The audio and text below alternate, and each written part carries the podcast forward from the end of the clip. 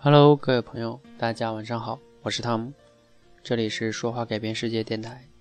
那我在其实应该是一两个月以前哈，就推出过一个这个自我辩论的这样一个话题，然后呢，也有很多小伙伴去练过哈。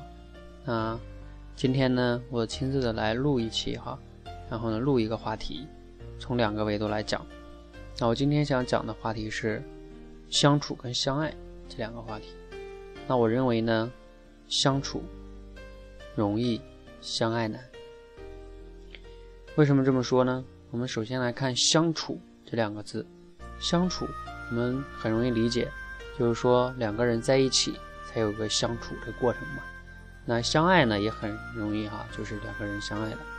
那相处在一起来说呢，我们可以从两个维度来看，一个就是一个比较浅层次的相处，比如说。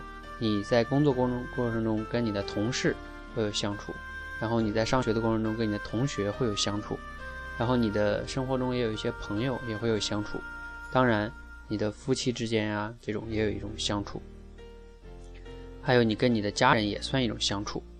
那相爱呢是什么呢？就是啊，就是刚才我讲了哈，这个大家都懂的，我就不多说了。嗯，那为什么说相处容易相爱难呢？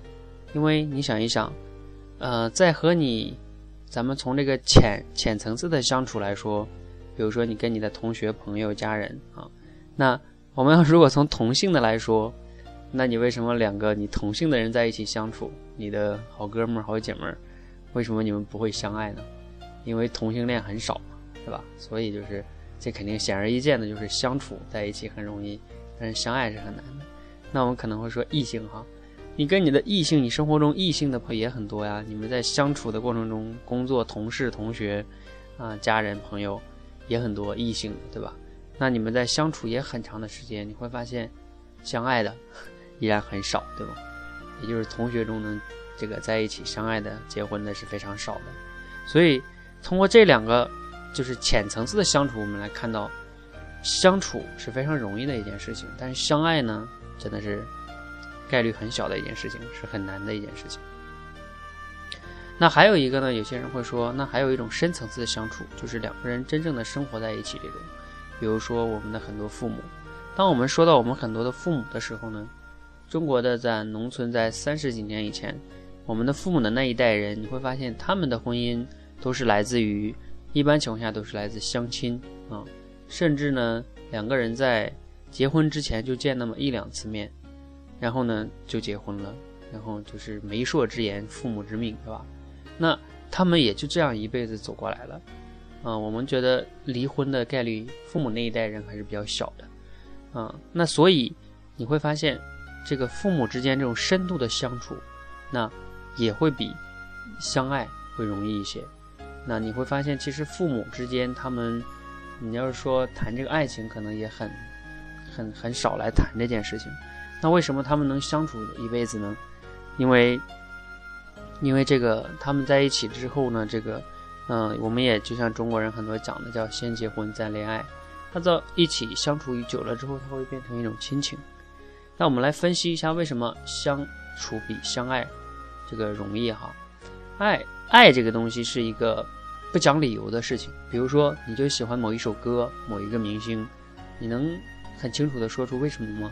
很难，就是喜欢，爱是一种没有理由的喜欢。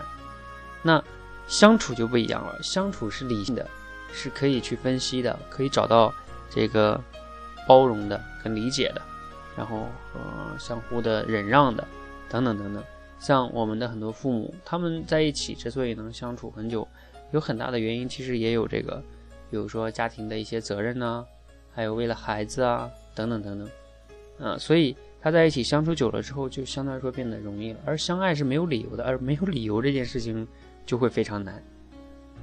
那我们综上来看的话，你会发现，嗯，无论是深浅层次的相处，呃，同学的关系、朋友的关系，啊，那我们都是相处比相爱容易的多得多，对吧？要不然这个世界就乱了。第二个就是我们从这个父母的这个婚姻这个角度来看，你也会发现，相处起来，啊。是比相爱容易的多得多得多的。那综上呢，我认为相处容易，相爱难。谢谢大家。